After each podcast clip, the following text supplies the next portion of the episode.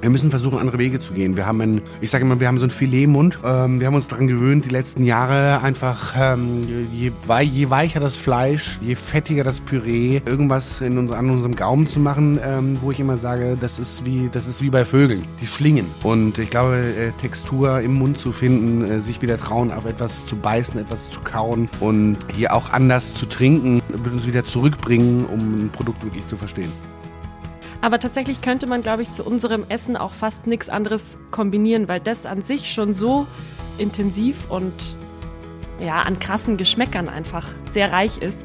Also wir hatten beispielsweise einen Hauptgang, das war eine gefüllte rote Zwiebel auf einem Bananenbrot mit einer krass dunklen Jus dazu. Und da brauchst du einfach auch einen Wein, der heraussticht, der unter all diesen Geschmäckern nicht verschwindet, sondern der nochmal entweder was obendrauf legt oder vielleicht auch was wegnimmt. Meine Freunde, willkommen zurück beim Winzer Talk, deinem Podcast rund um das Thema Wein. Hier spricht dein Host Daniel und gemeinsam tauchen wir heute wieder ein in ein Thema, das in den letzten Jahren immer mehr an Bedeutung gewonnen hat und uns alle etwas angeht. Nachhaltigkeit. Indem wir uns bewusst mit unserem Konsumverhalten auseinandersetzen, können wir gemeinsam einen großen Beitrag leisten. Und auch in der gehobenen Gastronomie wird Nachhaltigkeit immer wichtiger. Mehr und mehr Restaurants setzen auf regionale und saisonale Produkte und versuchen ihre Ressourcen zu schonen. Ein Beispiel dafür ist das Restaurant, über das wir heute sprechen, das Green Beetle in München. Vielleicht hast du davon schon mal gehört. Hier legt man nämlich sehr großen Wert auf den Genuss, aber eben auch auf Nachhaltigkeit. Das Restaurant hat sogar den renommierten Michelin Green Star für sein vorbildliches Engagement erhalten. Im Gespräch mit Bernadette Abel erfahre ich, warum Feinkost Käfer sich entschieden hat, neue Wege zu gehen und in München wirklich auch Pionierarbeit zu leisten. Aber auch im Weinbau wird Nachhaltigkeit immer wichtiger. Und darüber habe ich mich mit dem Chefsommelier Alessandro Borioni, der etwas später mit hinzukommt im Gespräch, ebenfalls unterhalten. Dabei verkosten wir zwei wirklich spannende Weine und machen einen echten Deep Dive in verschiedenste Themen wie Orange Wein, die größten Herausforderungen beim Kombinieren von Wein mit pflanzlichen Speisen. Ich habe Alessandro auch wirklich gechallenged mit meinen Fragen, um ihn für euch natürlich auch aus der Reserve zu locken und da wirklich auch spannende, informative Antworten zu erhalten. Ich bin wirklich erstaunt darüber gewesen, welchen Mehrwert wir hier in dieser Folge generiert haben und wie viel du dieses Mal dabei auch wieder in dieser Folge mitnehmen kannst. Also, lehn dich zurück, genieß die Show und ich wünsche dir jetzt ganz viel Spaß mit Bernadette Abel und Alessandro Borioni.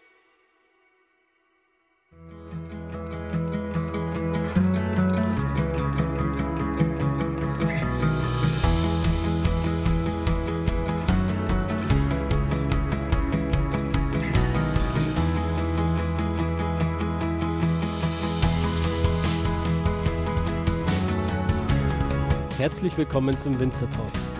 Ich bin Daniel Bayer und das ist der Podcast zur Website wein-verstehen.de.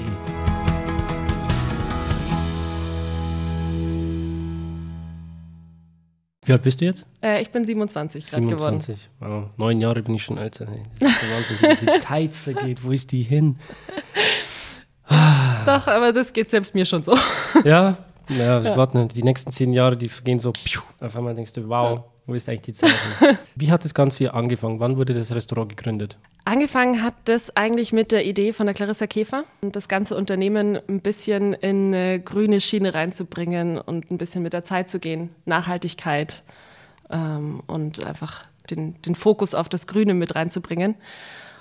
Und dann gab es hier diesen wunderschönen Laden und dann haben sie gedacht, ja, warum nicht mal ausprobieren? Also das äh, Hauptrestaurant Feinkost Käfer ist nur ein paar hundert Meter weiter die Straße runter, oder? Genau, genau. Wir sind sogar verbunden durch eine Tiefgarage, also wir haben da viele schöne Synergieeffekte, die uns das Leben leichter machen. Genau, und im September 2021 haben hier sich die Tore geöffnet nach einer langen Umbauphase, auch Corona-bedingt. Mhm. Ja, es war direkt in der Corona-Zeit dann das Ganze. Genau, genau. Recht mutig da aufzumachen, aber es hat funktioniert. Hm, ja, sehr mutig, aber natürlich auch eine Chance, weil die Leute in dieser Zeit angefangen haben, wirklich auch umzudenken, oder? Genau.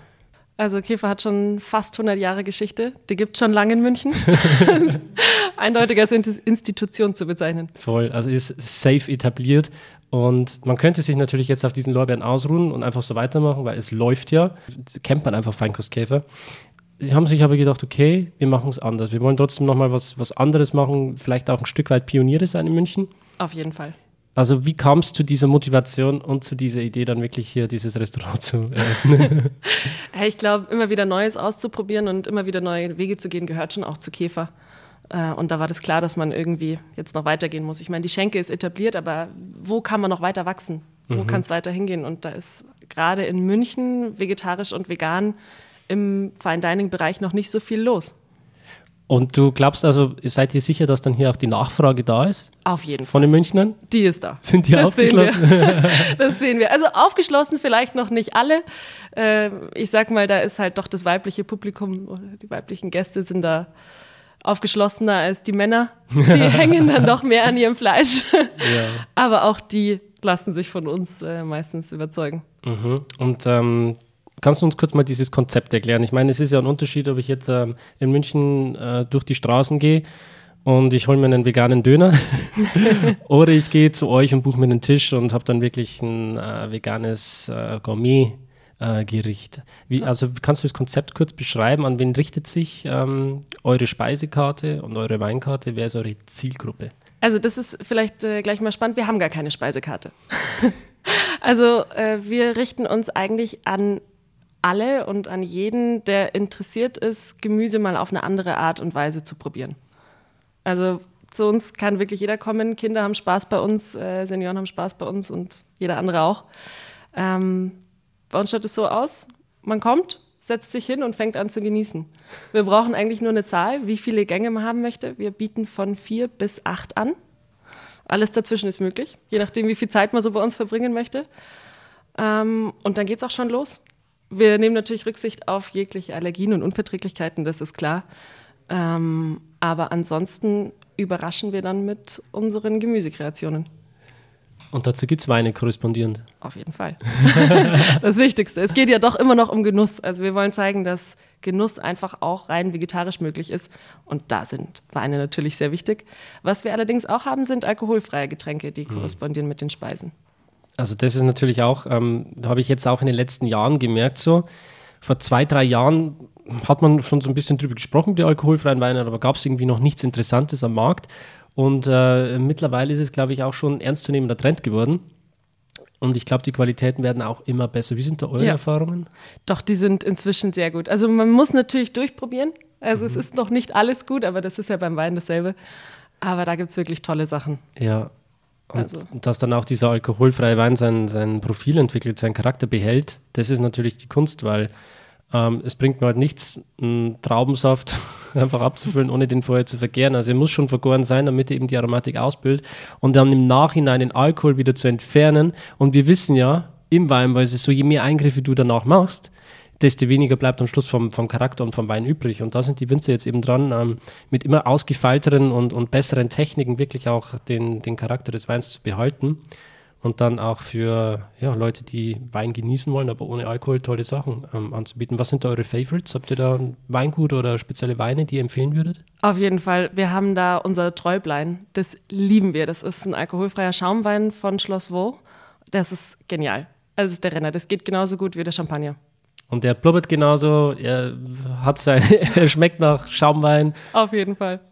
Ist der dann rein fruchtig oder hat er trotzdem auch so ähm, kräutrige, würzige Noten? Der hat eine leicht würzige Note, der ist sehr trocken im Gegensatz zu vielen anderen der alkoholfreien Varianten. Also da hast du nicht das Gefühl, du trinkst da irgendwie einen süßen Traubensaft, sondern mhm. der hat schon so was Knackiges, Frisches, leichte Säure Stark. und schöne Frucht. Stark. Ja, also das heißt, man wird komplett überrascht, wenn man zu euch genau. reingeht. Genau. genau. Ähm, also wenn man jetzt, äh, keine Ahnung, man, man, nimmt sich vor, okay, heute gehe ich zum äh, Green Beetle und ich lasse mich mal überraschen. Gibt es dann jeden Tag was anderes? Das kommt jetzt ein bisschen drauf an, ob man mittags oder abends kommt. Also abends haben wir wirklich feste acht Gerichte. Und die gibt es dann für sechs bis acht Wochen ungefähr. Die sind sehr ausgefeilt mit sehr vielen tollen Komponenten, die komplett verrückt manchmal zusammengestellt sind, wo selbst wir manchmal denken, das kann ja nicht passen. Aber es ist dann wirklich doch spannend und interessant und die sind aber natürlich schon festgelegt. Also das heißt, äh, Da bekommt man dann immer dasselbe Menü. Allerdings mittags ist es ein bisschen variabler. Da ist es dann doch mal so, dass es halt mal tolle Pilze, tollen Spargel oder sowas gibt und dann überlegen sich die Köche spontan was Schönes draus. Saisonal, äh, regional, soweit es geht. Natürlich, wir legen den Fokus auf den Genuss. Das heißt, es ist dann doch mal eine Mango oder mal eine Chili mit dabei, so für äh, das gewisse Etwas. Mhm. Aber zu 80 Prozent, sage ich mal, sind wir komplett regional und auch wirklich aus dem Münchner Umland. Was ist so der Dauerrenner bei euch? Also was kommt am besten an? Ganz besonders an unseren Speisen äh, ist die Kresse. Die bekommen wir über die Münchner Gärtnerei Kinara. Und das sind wirklich krasse Geschmäcker, die da in so mini kleinen grünen äh, Pflänzchen drin stecken. Und die machen alle unsere Gerichte ganz besonders. Die Kresse. Die Kresse. Spannend. Was macht ihr da so für Gerichte mit der Kresse? Also eigentlich kommen bestimmte Kressen auf jedes Gericht drauf. Also mhm. wir haben welche, die eher süß sind, welche, die eher sauer sind, welche, die eher mal, vom Geschmack her in Richtung Knoblauch gehen. Ähm, und da gibt es dann für jedes Gericht die passende. Wie viele habt ihr da, verschiedene? Die wechseln immer. Wir haben um die fünf bis sechs verschiedene äh, immer im Haus. Und je nach Saison und je nachdem, was da Kinara gerade für uns hat, gibt es dann wieder was Neues. Und was passt da für einen Wein dazu zur Kresse? Äh, da gibt es schon bestimmte Kressen, also zum Beispiel die Tagetes-Kresse ist ganz spannend. Schaut aus wie ein kleiner Farn und die ist vom Geschmack total intensiv und so ein bisschen äh, leicht bitter. Und dazu haben wir einen ganz tollen Orange-Wein dazu gehabt, der das super cool unterstützt. Tagetes-Kresse heißt mhm, die. Genau. Also den Namen kann man sich merken, Tagetes, ja. Tagetes-Kresse. Auf jeden Fall. Wow, mit Orange-Wein. Mit Orange-Wein. Das stelle ich mir auch spannend vor. ähm, was bedeutet Nachhaltigkeit für euch? Nachhaltigkeit für uns bedeutet, äh, dass wir in einem Kreislauf arbeiten. Also, dass wir tatsächlich von vorne bis hinten alles wiederverwenden, alle Ressourcen so verwenden, dass sie nicht komplett erschöpft sind, sondern dass es alles in dem Kreislauf immer weitergeht. Wir haben da unsere drei Säulen. Das eine ist äh, die personelle Nachhaltigkeit, die bei uns sehr wichtig ist. Ich glaube, das kommt in der Gastronomie bisher noch viel zu kurz weil gute Mitarbeiter sind einfach das A und O und heutzutage sehr zu, schwer zu finden. Ähm, wir haben eine Vier-Tage-Woche eingeführt. Wir achten auf Pausen. Wir achten auf eine Gemeinschaft. Wir haben natürlich eine ökologische Nachhaltigkeit, indem wir uns auf Gemüse spezialisieren und auch auf Gemüse, was hier in der Gegend wächst, sprich mit weniger langen Flugwegen. Aber schlicht und ergreifend, dass wir schon auf Fleisch verzichten, ist da, glaube ich, ein ganz wichtiger Faktor. Ähm, und dann geht es uns auch noch um die gesellschaftliche Nachhaltigkeit. Da ist auch wieder das Gemüse das Wichtige, eben, dass wir zeigen wollen, eine pflanzliche Ernährung kann sehr viel Spaß machen und ist richtig lecker. Ja, Nachhaltigkeit, das ist auch so ein Begriff, gell? der ist in den letzten Jahren sehr inflationär auch benutzt worden. Oder gibt es gewisse Vorurteile, mit denen die Leute hier reinkommen? Da gibt es sehr viele Vorurteile. Also wir sagen immer, wir sind so nachhaltig, wie wir können wir wollen da jetzt nicht so tun, als wären wir hier irgendwie schon angekommen und wüssten, wie alles funktioniert. Wir geben uns einfach Mühe, an jeder Ecke so ein bisschen was zu verändern und einen Schritt nach dem anderen zu machen. Und da kommen natürlich dann schon die Leute und sagen, ach, da ist doch aber die Mango drauf. Und äh, hier sind eigentlich eure Schuhe auch nachhaltig und solche Sachen. Das kommt vor, aber da muss ich ganz ehrlich sagen, wir geben unser Bestes. Und ich glaube, das ist das Wichtigste. Gibt es etwas, was ihr trotzdem noch verbessern wollt, wo ihr noch nachhaltiger werden wollt? Da gibt es sehr viele Punkte. Wir sind im Moment äh, dabei, eine Kooperation mit Tobacycle aufzubauen. Ich weiß nicht, ob du das schon mal gehört hast, die recyceln äh, Zigarettenstummel. Und das ist natürlich, finde ich, ein großer Punkt, weil klar, man geht ins Restaurant, man raucht mal eine. Äh, auch die Mitarbeiter rauchen mal. Und dass man da einfach ein bisschen drauf achtet, auch da einen Kreislauf reinzubringen. Unsere Mülltrennung ist ein wichtiges Thema, wo wir gerade stark daran arbeiten, äh, dass einfach auch nicht nur Kompost, Plastik und Restmüll getrennt wird, sondern dass wir da vielleicht auch ein bisschen nachhaltiger noch werden. Und da gibt es zehntausende solche Themen, an mhm. denen wir tagtäglich arbeiten. Ja, das hört nie auf. Also Nachhaltigkeit ist ein Riesenthema. Ich finde es auf jeden Fall sehr, sehr cool, dass Feinkostkäfer da wirklich voranschreitet und auch ein Zeichen setzt, äh, vor allem hier auch in München. Ja. Ähm, siehst du so Restaurants auch in anderen Städten noch? Auf jeden Fall. Ich glaube, München ist da relativ weit hinterher. Also in ganz Deutschland und äh, außerhalb von Deutschland sowieso gibt es da schon viele, die da tolle Sachen vormachen. In Berlin gibt es zum Beispiel das Restaurant Freier, auch ein Sternrestaurant. Und äh, da haben wir uns schon einiges abgeschaut, muss ich zugeben. die was, machen tolle Sachen. Ja, was, was äh, ist das so das größte Vorbild für euch gewesen oder das größte Learning? Das größte Learning ist einfach, dass man gerade in der Gastronomie an jeder Ecke irgendwo sparen kann, an jeder Ecke irgendwo nachhaltig sein kann, irgendwas wiederverwenden kann. da gibt es so viele kleine Dinge, die einfach übersehen werden. Ja, es ist natürlich auch, wenn man, wenn man sich Nachhaltigkeit auf die Fahne schreibt, dann macht es die Dinge ja nicht gerade einfacher. Nein, eher schwerer. Wo sagst du, habt ihr den größten Struggle oder was ist wirklich auch umständlich, wo man sagt, okay, es ist zwar jetzt nachhaltig, aber es ist schon eine Mühe, auch das dann umzusetzen? Das ist eine gute Frage. Ähm, was eigentlich am schwierigsten ist, ist das den Leuten auch wirklich zu vermitteln. Also, dass man wirklich zum Beispiel, ich meine, ein guter Weinkenner, der macht das eh, der behält sein Glas ohnehin, wenn schön aviniert und eingetrunken ist.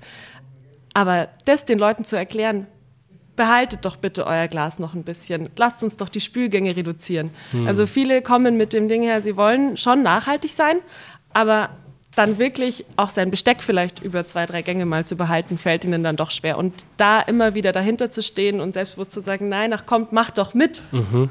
Das ist manchmal ganz schön schwierig. Voll. Und wo würdest du sagen, geht es so eine richtige Extrameile, dass jetzt so ein anderes Restaurant, das jetzt nicht nachhaltig ist, äh, vielleicht nicht macht? Auf jeden Fall in der Küche. Ähm, da wird einfach jedes Gemüse so lange äh, wieder weiter verkocht, wieder weiterverwendet, bis eigentlich nichts mehr übrig ist. Mhm. Und das ist natürlich ein viel größerer Aufwand, als einfach alles neu zu nehmen mhm. und einfach immer nur die besten Teile zu verwenden. Und da sich für jede Schale und äh, jede Innerei und alles nochmal was zu überlegen, was man damit machen kann. Das mhm. ist richtig viel Aufwand. Wenn man sich anschaut, was andere einfach auch wegschmeißen, gell? Genau. So, wir haben jetzt nochmal Zuwachs bekommen. Vielleicht magst du dich mal kurz vorstellen. Äh, mein Name ist Alessandro Brioni. Ich äh, arbeite als Head Sommelier für äh, die Firma Feinkost Käfer und zeichne mich äh, auch teilweise verantwortlich für die Weine, die hier im Green Beetle ausgesch äh, ausgeschenkt werden und äh, die Konzeption, dass sie auf die Gerichte vom Felix und für, für die Bernadette einfach passend sind. Okay. So, jetzt haben wir auf jeden Fall zwei Weine bekommen. Lorma und Lageda. Endlich.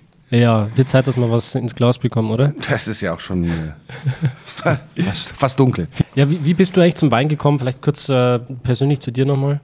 Ja, ich komme aus, ich aus einer Familie aus Mittelitalien. Wir waren dem Wein schon immer ganz nah. Mein äh, Onkel hat äh, schon aus Dresda äh, viel Grappa gemacht und das auch für die ganze Familie genauso wie äh, Wein kann man das fast nicht nennen, weil das so rudimentäre, rudimentäre vergorene Traubensäfte sind, die da ausgeschenkt werden. Und ähm, genau, das ist die, da kommt, kommt man in Kindheit schon äh, in Berührung mit und ähm, irgendwann lässt es einen nicht mehr los. Ja, so ist mir auch gegangen.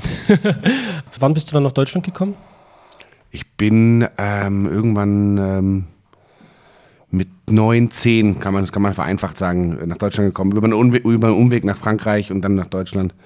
Und dann äh, habe ich im äh, schönen Gütersloh mein Abitur gemacht.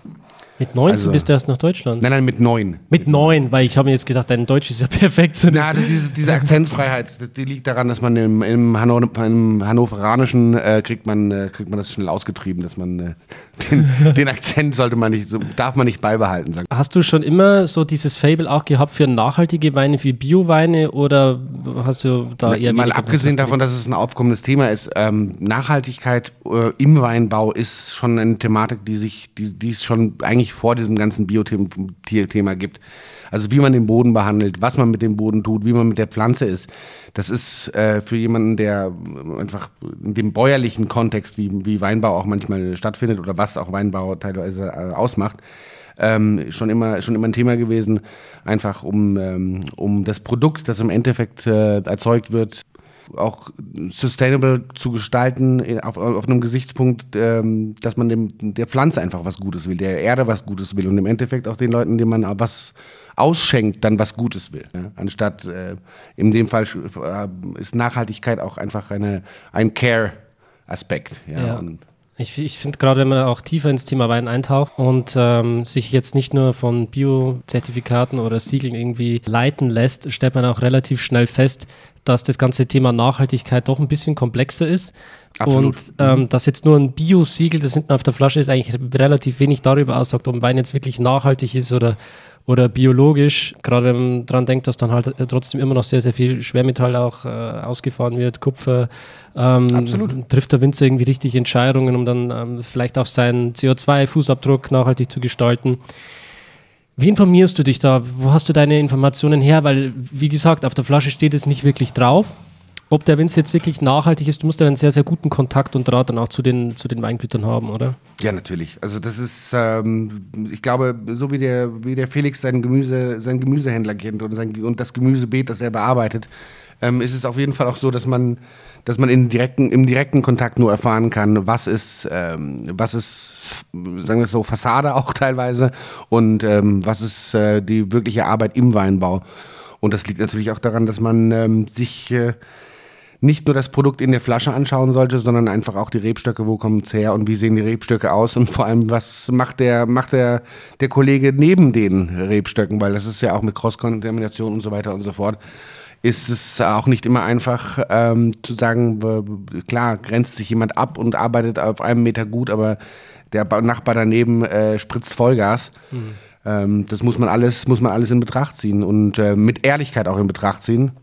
Ähm, und äh, ich bin froh, dass wir mit ähm, Weingütern zusammenarbeiten, die das, ähm, die da einfach offen sind. Was, was sind deine Top 3 Maßstäbe dafür, wie du ein Weingut auswählst, anhand von, von Nachhaltigkeitsgesichtspunkten? Na, es ist auf jeden Fall, ähm, es ist, ich sag's mal so, es ist Monsanto frei und es tut mir leid, wenn ich jetzt äh, da auch einen Firmennamen genannt habe. Es ist Nachhaltigkeit im, am Boden, aber es ist auch Nachhaltigkeit am Menschen. Das bedeutet, wie behandle ich meine Lesemannschaft und mit wem gehe ich in die Lese? Hi. Wie behandle ich meinen Rebstock? Wie schneide ich zurück? Was mache ich mit der Traube und wie sehr frustriere ich sie? Manchmal zu guten Gesichtspunkten, manchmal zu schlechten Gesichtspunkten. Weil Rebstockfrustration äh, ist ja auch etwas, was äh, im Endeffekt dann ähm, gut sein kann. Ja? Also habe ich, hab ich eine Osthanglage und lasse den, lass den Wind durchpfeifen, dann äh, ist es zwar Rebstockfrustration, aber von der Natur aus bedingt. Kannst du das noch ein bisschen weiter ausführen, was für dich eine Rebstockfrustration ist? Eine Rebstockfrustration ist, äh, hat ja was damit zu tun, dass die Rebe ist ja eigentlich eine Diva. Also es ist nicht dazu gemacht, äh, dass daraus mal ein, ein Produkt gemacht wird, äh, dass, man, dass man trinkt, sondern eigentlich ist es ein Wildwuchs. Ähm, Rebstockfrustration fängt da an, dass man irgendwann den Rebstock ja an irgendwas bindet oder nicht an etwas bindet, ja, um, um ihn darauf wachsen zu lassen. Äh, wie man den Rebstock zurückschneidet und äh, welchen Temperaturen man ihn aussetzt oder welchen Windrichtungen man ihn aussetzt, äh, die jeweils dazu führen können, wie die Wurzel wächst und wie tief sie in den Boden geht, in welchen Boden sie geht. Genau, und das ähm, spielt sich ja alles dann wieder ähm, auf das, äh, das finale Produkt aus. Also du möchtest quasi Rebstöcke, die einen gewissen Charakter haben, die auch was mitgemacht haben im Leben? Müssen sie, müssen sie. Ansonsten ist das Produkt, das, das rauskommt, dann äh, ist das seichte Suppe. Ne? Wischiwaschi. Wischiwaschi, genau. Also es ist äh, äh, klar, es ist ja natürlich auch irgendwie, das spiegelt ja auch die Seele des Winzers wieder. Also was ich mit äh, was der Winzer in seinem Leben auch erlebt, äh, spiegelt sich in der Pflanze und äh, das sind reziproke äh, Geschichten. Also es geht dir quasi darum, was dir wichtig ist, ist wirklich Weine auch zu finden mit Ecken und Kanten, mit Charakter, mit Profil. Ansonsten, ansonsten kann es keine Küche begleiten. Also Küche ist kulturhistorisch bedingt ähm, etwas, äh, was, wir, was wir aufgebaut haben und äh, der Wein gleicht sich dem Ganzen an. Ja, das ist, das ist natürlich spannend. Die Weine, die du jetzt ausgewählt hast, die eben diesen Typen entsprechen, wo kommen die her? Hast du da spezielle Präferenzen oder eine Weinbauregion? Das kann man gar nicht so sagen. Auch da äh, ist es äh, auf der Welt begegnet man ganz vielen Menschen, man begegnet ganz vielen äh, Rebstöcken, ganz vielen Lagen, ganz vielen verschiedenen Ausrichtungen, um, ein Produkt zu machen. Und irgendwann hm, verliebt man sich. Und äh, in diese, diese Art von Verliebtheit ist, ist das Portfolio, aus dem der Sommelier greift. Das hast du schon gesagt. Okay, ähm, ich würde sagen, der Mund ist trocken gesprochen. Jetzt Absolut. jetzt, können wir, jetzt können wir mal ins Glas geben. So, Alessandro, wir haben Kometeneinschlag jetzt hier im Glas. Ein Kometeneinschlag, ja. Ein Kometeneinschlag auch einfach, ähm, also aus dem Hause Alois Lageder. Äh, wir sind in äh, Margereit das heißt in der wunderschönen, Weinstraße, in der wunderschönen Weinstraße in äh, Südtirol, in einem sehr, sehr schönen Gut, ähm, das dort eine lange Tradition hat. Äh, wer kennt natürlich, ähm, ich glaube, Chardonnay Löwengang ist so ein Begriff. Der, War schon hier im Podcast, der, ja. Genau, also der, der halt einfach, der hat einfach äh, äh, eingeschlagen hat für einen Wein aus, aus Südtirol und ähm, hier sind wir, hier sind wir so ein bisschen ähm, in, in der Umdenkphase auch ähm, und trauen uns äh, in diesem Fall ein Vinus Bumante zu machen, Art Petillon Naturel. Äh, das heißt, hier wird äh, nicht degorgiert, hier bleibt die Hefe auch drin. Ja, ich will jetzt nicht zu technisch werden. Ich glaube, das, das Wichtige, was, was man über, den sagen, über diesen Wein sagen kann, ist so unglaubliche Ingwer-Saftnase Ähm, du hast äh, relativ wenig Alkohol, das heißt, du verträgst es relativ gut am Anfang. Und ähm, genau, äh, die Südtiroler Böden geben dir so ein bisschen Salzigkeit. Das ist alles, was, was, was Lust und Geschmack auf mehr macht, aber natürlich äh, nicht äh, ganz sau nur sauber abgezogen ist. Also diese Resthefe äh, lässt sich am Gaumen noch deutlich spüren. Ähm, die Art und Weise, wie die Bubbles sich verhalten, ist nicht, äh, die ist kein zu, sind keine zugesetzten Bubbles, es ist aber auch kein, kein Metodo Classico oder äh, Methode Charmant oder was auch immer, sondern äh, das sind schon äh, andere Arten von, von ähm, von der Haptik, einfach von der Textilität, äh, die, die man am Gaumen hat. Also die, du sprichst es an, die Haptik, die Textilität, die, die Struktur, die man am Gaumen hat, das ist ja auch das, was den Wein dann wirklich auch spannend und interessant macht in Kombination mit der Küche, oder? Absolut. Wir müssen versuchen, andere Wege zu gehen. Wir haben ein, ich sage immer, wir haben so einen Filetmund. Ähm, wir haben uns daran gewöhnt, die letzten Jahre einfach, ähm, je, je weicher das Fleisch, je fettiger das Püree, irgendwas in unser, an unserem Gaumen zu machen, ähm, wo ich immer sage, das ist wie, das ist wie bei Vögeln, die schlingen. Und ich glaube, äh, Textur im Mund zu finden, äh, sich wieder trauen, auf etwas zu beißen, beißen, etwas zu kauen und hier auch anders zu trinken, wird uns wieder zurückbringen, um ein Produkt wirklich zu verstehen. Also an, an der Stelle mache ich jetzt mal ein Fass auf, weil ich das unglaublich interessant finde und ich glaube, das ist auch wirklich die größte Herausforderung, die man haben kann als Sommelier für pflanzliche Gerichte. Wenn du Weine auswählst, die eine gewisse Struktur, Ecken und Kanten haben, Profil und Struktur am Gaumen, dann ist das natürlich was, was super interessant klingt und in Kombination mit fetten Speisen, mit Essen, Fleisch und so weiter auch kein großes Problem ist, weil das putzt ja dann gut die Zunge. Wenn du viel Säure hast, dann äh, macht es eben den Gaumen frisch. Alles kein Problem. Aber wenn du jetzt mit pflanzlichen Produkten arbeitest, hast du viele grüne Noten. Und das ist doch was, was sich grundsätzlich auch oft beißt mit dem Wein. Wie gehst du damit um? Ich glaube, man muss Produkte finden, die sich miteinander verstehen. Und ähm, das ist, das kann, das kann in, je, in jeder Getränkebegleitung einfach eine, eine, ist die Herausforderung zu sagen, wenn, wo sind, wo sind zwei Freunde? Wo treffen zwei Aromatiken aufeinander, die man weiterverfolgen kann? Wo treffen zwei Texturen aufeinander, die man weiterverfolgen kann? Ähm, es geht in diesem Fall wirklich das Wort Pairing ernst zu nehmen und zu sagen, was paart sich am besten und was wird miteinander freuen. Was kann miteinander freuen werden, weil es auch einfach von, von der Art und an, also ich sage immer Spargel und das daneben stehende Wein, äh, Weingut, das wird sich wahrscheinlich ganz gut verstehen. Weil das sind Freunde, die kennen sich. Ja. Weil du ja gerade sagtest, so diese vielen grünen Noten, die man bei pflanzlichem Essen oft hat. Da muss ich dazu sagen, bei unserem Essen ist es ganz anders. Das ist mega krass, was da in der Küche für intensiver, tiefer, spannender, auch Umami-Geschmack einfach mm. kreiert wird. Also wir haben dunkle Soßen, wir haben fette, helle Soßen, wir haben intensive Vinaigrette.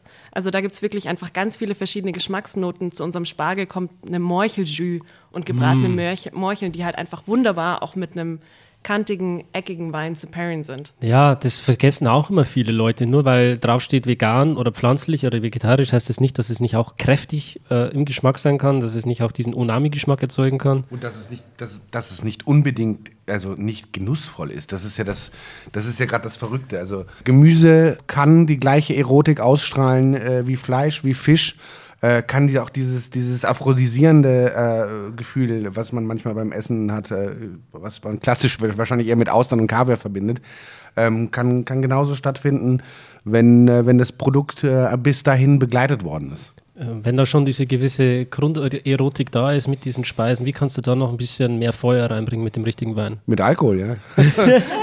Ganz einfach. Ähm, ja, was, ein Gericht auch zu enthemmen, ein Gericht auch zu entfesseln, ein Gericht loszulassen ähm, ein Gericht äh, spitzer zu machen, äh, ein Gericht äh, weicher zu machen.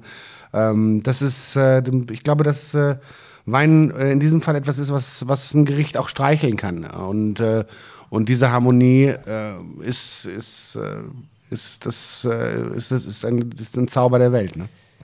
Um noch mal ein bisschen Mehrwert hereinzubringen in den Podcast, Alessandro, dich als Experten zu fragen, deine drei Top-Regeln für die Wein-Essenskombination.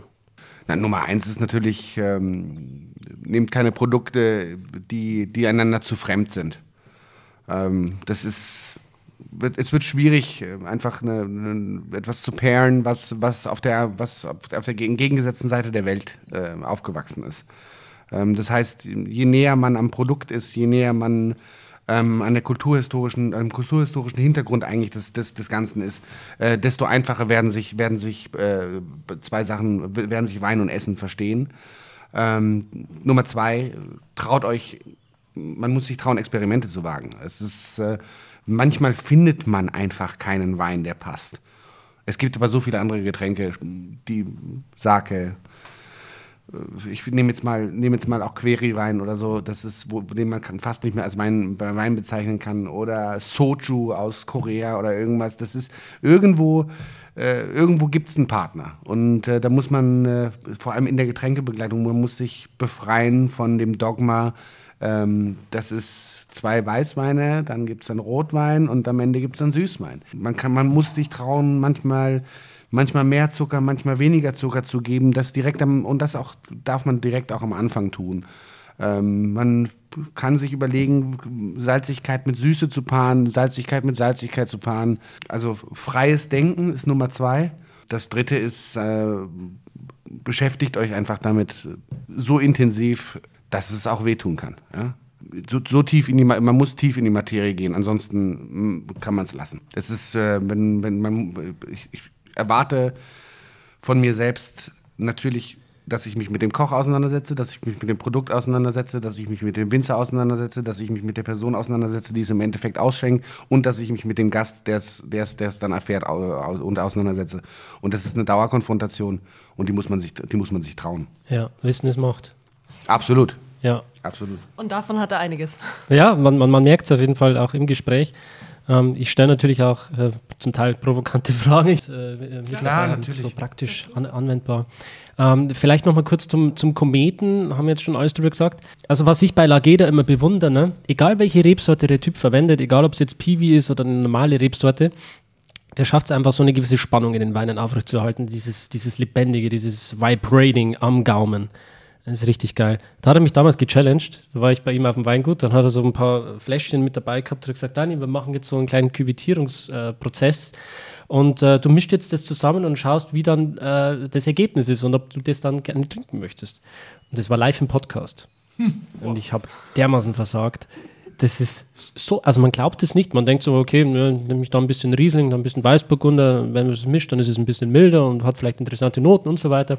Aber in der Praxis schaut es doch nochmal ganz anders aus. Also da auf jeden Fall mein riesen äh, Respekt an das Weingut Lageder, die natürlich ähm, zur absoluten Spitze zählen in Südtirol. Absolut, absolut. Und äh, ich meine, das, was da, was da, was da eigentlich ähm, gezeigt worden ist, ist ja im Endeffekt äh, die große Kunst der Cuvée ist äh, nicht die große Kunst der Rebstock-Zusammenstellung äh, nur, sondern es äh, geht um verschiedene Fässer, die äh, Einflüsse haben. Es geht um verschiedene Lagen, die Einflüsse, haben.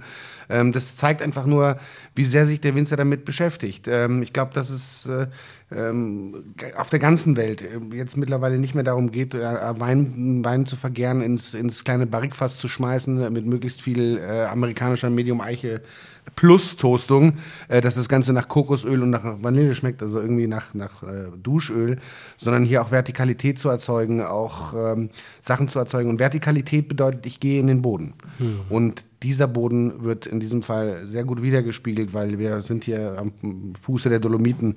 Also das, was äh, wir als, was, was ich, was du als vibrant und als, als energetisch hast, das ist die Spannung der Berge. Das ist äh, geil gesagt und ich, ich gehe jetzt sogar noch einen Schritt weiter. Wenn wir von Energie sprechen, von diesem energetischen, das wir ja im Wein wirklich alle schmecken können.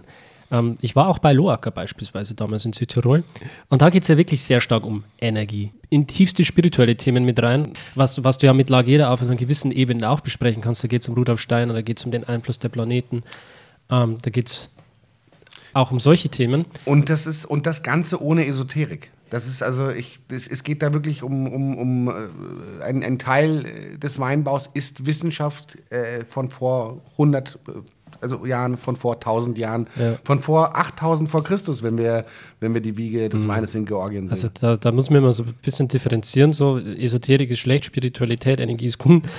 Die Frage ist, wo fängt was an und wann hört was auf? Also wenn jemand ähm, meint, er muss 30 Mal irgendwas umrühren, in einer gewissen äh, Richtung und hat nur dann diese Effekte. Das ist halt das eine, aber ich spreche hauptsächlich auch mal von, von Quantenphysik, von, von richtig, Energie, weil letzten richtig. Endes ist Absolut. alles Energie. Absolut. Du kannst alles auf, aufs letzte ähm, äh, Neutron, Elektron herunterbrechen. Und das, was diese Weingüter wirklich schaffen, und da glaube ich, äh, spielt auch das eine Rolle, was du gesagt hast beim Küvitierungsprozess, ist, dass sich diese Energien im Wein und in den einzelnen Tropfen nochmal verstärken, wo du den Synergieeffekt hast. Das kann man, glaube ich, auf einer ganz anderen Metaebene nochmal erklären. Absolut, absolut. Ich, äh, es, ist, es ist auch tatsächlich so, dass es äh, dass es da äh, Erlebnisse gibt mit von, von, wo ich sagen kann, das sind manchmal verstehen sich zwei Fässer besser als die Weine, die, die, die, die drin sind. Ja? ja und das ist dann ähm, so schwer zu erklären. Es ist, äh, das kann man nur erklären, wenn man es gefühlt hat und wenn man sich mal mit einem Winzer so, so, so weit hingesetzt hat und so manchmal auch so weit aus dem Leben geschossen hat. Äh, schöne Grüße an Sebastian Klaaser, ne, Weingut Neverland an dieser Stelle. Ich richte schöne Grüße an Florian Lauer aus von äh, Islander Saw. Ja. ja also, diese Erfahrung macht man, dass man sich dann irgendwann äh, äh, außerhalb von, äh, von, diesen, von diesen Plattitüden unterhält, sondern ähm, in, in, in, so eine, in, in, so eine, in so eine Tiefe reingeht, ähm, wo, wo, man, wo Menschlichkeit und, und, und, und äh, Energie äh, wichtiger ist als äh, welches Pferd male ich jetzt aufs Etikett, damit es sich gut verkauft und welchen Künstler nehme ich jetzt äh, als, oder welchen Sommelier als Brand Ambassador oder was auch immer. Das ist äh, leider in unserer Szene manchmal zu bestimmend. Da gibt es da gibt's ja jetzt so einen super Weinkritiker aus Italien, gell? der ähm, ganz viele Punkte verteilt.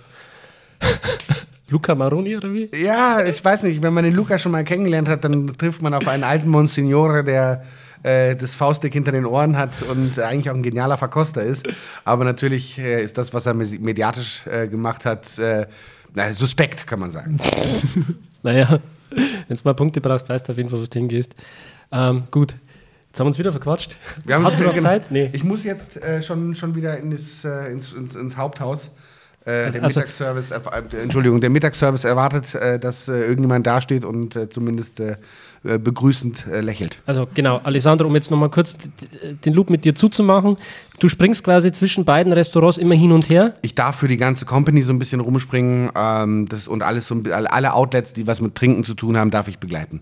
Wunderbar. Also du springst jetzt wieder zum Feinkostgeber für. So ist es, so ist es. Ich äh, springe jetzt mal ins Haupthaus in die Schenke und äh, wahrscheinlich äh, direkt äh, mal hinter das Getränkebuffet, weil äh, es ist jetzt auch schon die Mittagszeit und da sind die Leute ja schon bekanntlich durstig. Okay, ich danke dir für deine Zeit, für deine Expertise und deine Tipps. Dankeschön, dass ich da sein durfte. Vielen Dank. okay, danke. Wow. Ja. Ja, wie du hörst, wir haben hier ordentlich Unterstützung und Expertise dabei, die hier uns immer wieder tolle Sachen mitbringt. Wow, ja, bringt auf jeden Fall eine, eine krasse Energie rein, der, der Alessandro. Ne? Ja, äh, man, ja. Man, man, merkt, der ist auf jeden Fall on fire. Ja, ja, und, mega. Ja. Genau, und so sind auch die Weine, die er uns immer mitbringt. Also, also gerade der Komet, deswegen lieben wir den so, weil der ist, der ist so unkonventionell, spritzig, der schlägt so richtig ein. Das ist genau das, was unser Essen auch tut. Deswegen, also wir sind alle ganz, ganz große Petnat oder eben auch äh, so ja, Naturweinliebhaber, mhm. weil die einfach dieses kantige und eckige und eben auch dieses energievolle oft noch mitbringen, von dem du geredet hast. Genau. Und genau das versuchen wir in unseren Speisen auch irgendwie mhm. reinzubringen. Und da ist halt sowas echt. Ja, und, und da fängt ja wirklich Wein- und Speisenkombination wirklich an, auch äh, interessant zu werden. Aber natürlich auch schwierig und komplex. Ne? Es ist viel leichter, einen, einen gefälligen Wein mit einem gefälligen Essen zu kombinieren, als wirklich so einen Charakterwein, Naturwein ähm, äh, mit grünen Noten im Essen oder was, äh, pflanzlichen Noten einfach auch. Ja, aber tatsächlich könnte man, glaube ich, zu unserem Essen auch fast nichts anderes kombinieren, weil das an sich schon so intensiv und ja, an krassen Geschmäckern einfach sehr reich ist. Also wir hatten beispielsweise einen Hauptgang, das war eine gefüllte rote Zwiebel auf einem Bananenbrot mit einer krass dunklen Jus dazu. Und da brauchst du einfach auch einen Wein, der heraussticht der unter all diesen Geschmäckern nicht verschwindet, sondern der nochmal entweder was obendrauf legt oder vielleicht auch was wegnimmt. Und genau das kriegst du halt mit diesen Naturweinen hin. Aber es ist natürlich sehr schwierig, genau den richtigen rauszupicken, der sich dann nicht beißt. Weißt du noch, welche das war? Jetzt lass mich überlegen. da müsste ich jetzt fast lügen. Das ist jetzt schon wieder ein Jahr her. Ähm ah, jetzt weiß ich's. Wir hatten von Can Axatel mhm. aus Mallorca den Artist. Richtig krasser Wein. Der hat, äh, das, wir hatten den Jahrgang 2018. Ich hatte mal eine Kooperation mit Can Axetel, das war auch schon drei, vier Jahre her. Mhm. Ich wusste gar nicht, dass die so nachhaltig unterwegs sind auch. Die sind super nachhaltig. Ja, Echt? die haben da, die haben da ganz viele tolle äh, Sachen geschaffen auf dem Weingut mhm. und wir lieben die hier. Also das ist eins der Weingüter, die wir echt immer wieder und sind das Spanier oder? eigentlich kommen die von der Firma Schwarzkopf. Ähm, das heißt, die sind unter einem etwas größeren Dach, was halt schon immer nicht schlecht ist für Nachhaltigkeit, weil dann das Geld da ist, um einfach auch Sachen umzusetzen und mhm. Sachen mal anders zu machen und mal auszuprobieren. Ja, und das ist natürlich auch das Schöne, dass gerade ähm, Companies oder, oder, auch Weingüter, die schon viel Geld haben, hergehen äh, und wirklich auch mal umdenken genau. und nicht vielleicht den letzten Center nochmal ausquetschen, um noch mehr ähm, Masse hervorzurufen, sondern wirklich auch zu sagen, okay, wir haben gut verdient, wir, wir haben gutes, gute Marge, Gewinn und so weiter und setzen es aber ein, um Nachhaltigkeit voranzutreiben. Ja, ihr habt noch einen Wein vorbereitet. Ja. Wir zeigen den Problem jetzt auch mal. Das ist äh, so einer unserer All-Time-Favorites. Der ist echt genial. Also wir haben wirklich in jedem Menü wieder ein Gericht, wo wir sagen, oh Mensch, dazu würde der super gut passen und müssen uns jetzt fast immer zwingen, nein, komm, jetzt probieren wir mal was anderes. Wir dürfen ja nicht immer dieselben Weine haben. Wir sind beim Leumer in Österreich im Kamptal. Der ist, also das ist so ein Pionier der Nachhaltigkeit, sage ich mal. Der ist auch biodynamisch und der macht wahnsinnig tolle Sachen mit seinen Weinen. Ist das Langenlois? Ähm, ich glaube schon in Langenlois oder Kamptal. Ja, genau, genau, genau. Das ist auch eine Weinbauregion, wow. Die hat mich gerade am Anfang meiner, meiner Weinkarriere, hat mich die sehr stark geprägt. Ich war sehr auf dem, im Kamptal unterwegs. Das war wirklich die Weinbauregion, die ich zum ersten Mal überhaupt erst besucht habe, damals, als ich mit spannend. Wein angefangen habe. Ja. Ist ja. das ein grüner Veltlino oder? Nein. Hier haben wir einen Traminer, einen roten. Mhm. Nennt sich Traminer mit Achtung. Also der Brett Leumer hat auch sehr viel Humor. Äh, und zwar zum einen, weil der mit sehr viel Achtung vor der Natur produziert wurde. Also es ist so eine ganze Linie mit Achtung, weil da eben wirklich auch, also auspendeln und alles drum und dran. Also da sind wirklich die Reben mit sehr viel Liebe und Achtung behandelt worden. Gleichzeitig sollte man den Wein aber schon auch mit Achtung trinken, weil es halt nicht der 0815 Traminer ist, sondern einfach was ganz Besonderes. Also du hast gerade auspendeln gesagt. Kannst du das nochmal etwas weiter ausführen? also wie genau er das auf dem Weingut macht, kann ich dir nicht sagen. Deswegen würde ich da jetzt gar nicht so viel tiefer eingehen. Da müsstest du ihn dann nochmal fragen. Aber also der ich, hat auch sehr viel zu sagen. Ich, ich habe eine Idee dazu. Ne? Also es gibt ja Winzer, die nach kinesiologischen Gesichtspunkten Weine testen. Also die haben dann ein Pendel dabei, das sich entweder gegen oder mit dem Uhrzeigersinn dreht, je nachdem, welche Frage sie der Pflanze dann stellen und bekomme dann darauf quasi eine, eine Reaktion dahingehend, wie sich das Pendel jetzt dreht. Ja, das habe ich bei ähm, Weingut Loacker, kann man die Folge gerne nochmal anhören, die schwören da auch drauf. Und egal, ob man jetzt daran glaubt oder nicht, Fakt ist, die Weine sind geil. Und das sieht man bei dem auf jeden Fall. Der ja. ist der Wahnsinn. Also der ist von 2016. Das mhm. heißt, bis der wirklich im Glas schön ist, braucht er auch wieder so ein bisschen Liebe und Aufmerksamkeit. Äh, wir haben den ein bisschen wärmer immer eigentlich als jetzt ein Standard-Weißwein. Und äh, ja, dem muss man erstmal so ein bisschen ihm Luft geben, ihn ein bisschen schwenken, im Glas, in der Karaffe. Wir machen das ganz oft so. Wir geben den Leuten erstmal einen Schluck zum Probieren so. Da merkt man nämlich dann den krassen Unterschied, mm. wenn der dann ein bisschen im Glas war, wenn er ein bisschen auf Temperatur gekommen ist, wenn der ein bisschen Luft schnuppern dürfte. Okay. Dann wird der so schön rund und. Let's go. Kriegen wir gleich Lust. Mhm. Genau. Also man merkt schon an der Farbe, dass der ein bisschen Kontakt gehabt hat mit der Schale. Genau. Ist die komplett weiß vom Traminer, die Bernhard, weißt du das? Das kommt darauf an, welcher das ist. In dem Fall ist es jetzt der rote. Mhm. Sprich, äh, die ist schon eher rötlich. Also sie ist jetzt nicht tief dunkelrot, aber hat schon Farbpigmente. Mhm. Also, und durch diesen Kontakt mit der Schale bekommt der Wein dann natürlich auch diese äh, Struktur am Gaumen, die Phenolik. Ja, also der hat, der hat echt einige Ecken und Kanten, der hat richtig Biss, mhm. ist schön trocken und hat eben so einen ganz eigenen Geschmack. Wir hatten den schon zu Desserts, wir hatten den schon zu, zu Vorspeisen. Desserts auch? Mhm. Echt? Mhm. das welch, ist mega welchen krass. Desserts zum Beispiel? Ähm, wir hatten da ein ganz tolles Dessert mit kandierten Orangen. Da war eine Holunder-Vinaigrette mit dabei. Mhm. Sprich, da ist der Wein einfach wie zugeschnitten. Der hat dann noch diese Honignote irgendwie mit reingebracht, aber eben auch die Süße ein bisschen rausgenommen, die schon im Dessert war. Ja, ja gerade wenn der Wein so einen leicht oxidativen Stil hat, dann ja. wird es natürlich richtig interessant. Ja. Geil. Der ist echt toll. Und das ist eben genau das, was wir auch machen. Beim Essen, da bringen wir den Leuten eben was näher, was sie sonst so vielleicht noch nicht kannten. Deswegen, das ist schon auch ein Grund, warum wir diese Überraschungs, äh, dieses Überraschungskonzept haben, weil wir eben sagen, wenn man jetzt im Normalfall rote Beete lesen würde, da würde man sich was ganz anderes darunter vorstellen als das, was dann am Ende am Tisch ist. Und da braucht man einfach so eine gewisse Offenheit und so eine gewisse Unvoreingenommenheit. Und genau die braucht man ja bei dem Wein auch. Wow. Wenn man da jetzt einfach einen ganz normalen Traminer erwartet, vielleicht auch einen Gewürztraminer, wie man ihn sonst kennt, dann ist man vielleicht enttäuscht. Aber mhm. bei dem, wenn man sich darauf einlässt, ist es einfach genial. Das ist richtig genial. Vor allem, wenn du dazu noch das richtige Essen bekommst, wow. Ja. ja. Also das heißt, wenn man wirklich mal was Besonderes erleben möchte in, in München und nicht, ähm, ja, wenn man einen konventionellen Standardwein zu einem Standardessen haben möchte, der kann auf jeden Fall zu euch kommen und sich überraschen lassen. Auf jeden Fall. also da wird man wirklich komplett überrascht, äh, nicht nur vom Essen her, sondern auch von den Getränken, vom Wein. Aber eines steht auf jeden Fall fest, man wird positiv überrascht. ja, da geben wir uns große Mühe. Also es ist auch, das Ganze hier hört sich jetzt vielleicht auch so, so ein bisschen hochgestochen an, aber wir machen das alles in einer super gemütlichen und familiären Atmosphäre. Also bei uns ist es einfach so, dass wir eine für jeden eine gute Zeit haben wollen. Wir mit den Gästen und die Gäste mit uns und mit unserem Essen, das macht einfach Spaß. Ja, wie, wie seht ihr da die Entwicklung jetzt gerade in der vegetarisch-veganen Kulinarik-Szene? Wo denkt ihr, geht da die Reise vielleicht auch für die Zukunft noch hin? Also ich glaube, wir sind da auf genau dem richtigen Weg. Also ich glaube, sowas wird total viel zunehmen, einfach weil es gibt so viele tolle Produkte, mit denen man hier so schöne Sachen machen kann.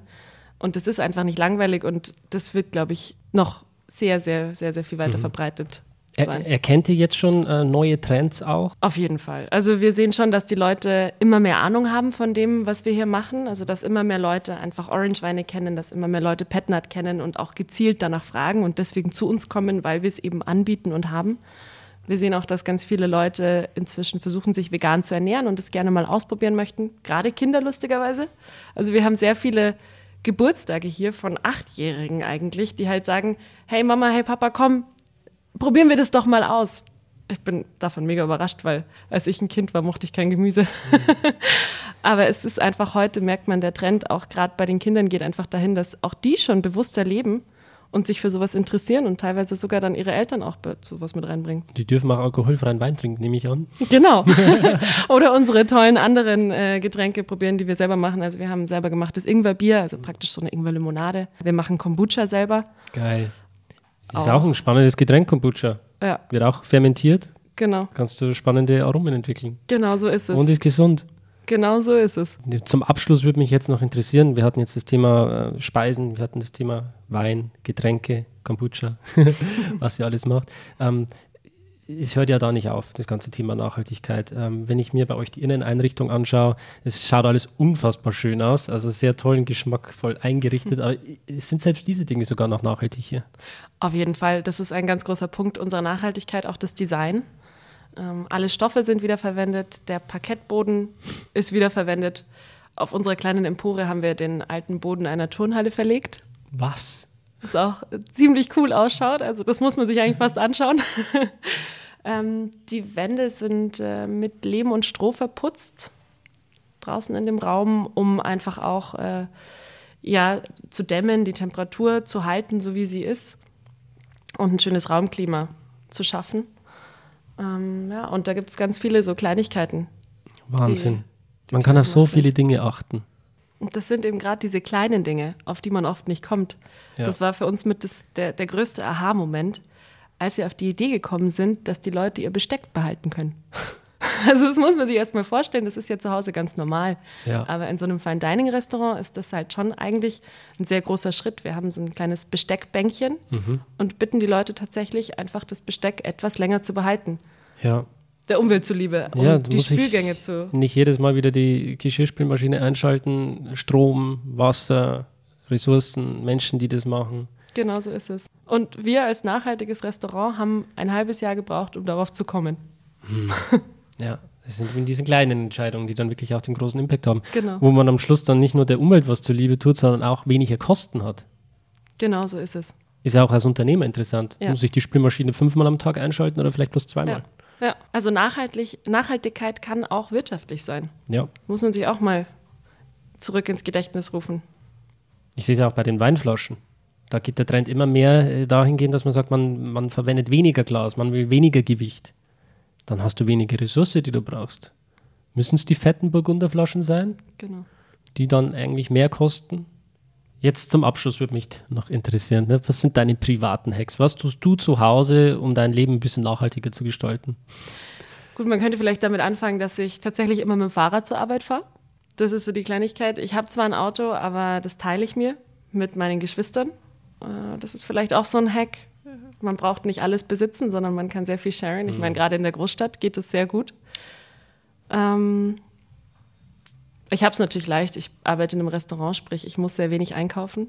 Und wenn ich einkaufe, tue ich das bei uns auf dem Wochenmarkt tatsächlich. Ich glaube, das sind ganz viele Kleinigkeiten, die einem inzwischen schon in Fleisch und Blut übergegangen sind. Die inzwischen für unsere Generation einfach ganz normal sind. Eben, dass man nicht mehr überall mit dem Auto hinfährt, dass man beim Einkaufen darauf achtet, die Dinge unverpackt zu kaufen, ähm, dass man bei Kosmetik darauf achtet, dass es alles äh, rein Natur ist und keine Silikone und keine Tierversuche und diese Kleinigkeiten, mhm. dass auf jeden Fall die Ernährung einfach biologisch und regional ist, dass man nicht das Fleisch irgendwie in einem Discounter kauft, sondern halt beim Metzger nebenan. Mhm. Und die Dinge sind mir auch privat wahnsinnig wichtig. Also ich bin selber kein Vegetarier, muss ich zugeben. Ich esse gerne mal Fleisch, aber dann wirklich ganz ausgewählt und dann was Besonderes. Und äh, im Normalfall kann man eben auch grandiose Gerichte mit Gemüse zaubern. Danke für diesen Mehrwert jetzt am Schluss nochmal. Da glaube ich, kann jeder nochmal was mitnehmen, wo er vielleicht für sich auch mal prüfen kann, schauen kann zu Hause, was kann ich vielleicht noch besser tun, besser machen. Und äh, auf jeden Fall, Leute, hier mal vorbeischauen im Restaurant Green Beetle. Ich kann es nur empfehlen. Ähm, ich glaube, ich kriege jetzt auch was zum Essen noch, oder? Natürlich. Wir lassen hier niemanden mit leerem Magen rausgehen. Wir sind zwar Fine Dining, aber ich meine, satt werden gehört ja schon auch zur Experience dazu. Ich freue mich drauf. Und ähm, ja, hast du noch letzte Worte? Ja, ich äh, freue mich schon auf jeden Gast, der zu uns kommt. Äh, wir geben uns immer sehr viel Mühe. Wir haben wahnsinnig viel Spaß in diesem Laden. Wir sind ein tolles Team. Ähm, und wir versuchen diesen Spaß und diese Freude am Essen und am Genießen auch einfach an jeden weiterzugeben, der zu uns kommt. Und äh, eine schöne Zeit hier zu haben. Ich wünsche euch auch eine schöne Zeit und bis zum nächsten Mal. Ciao. Bis zum nächsten Mal. Schön, dass du da warst.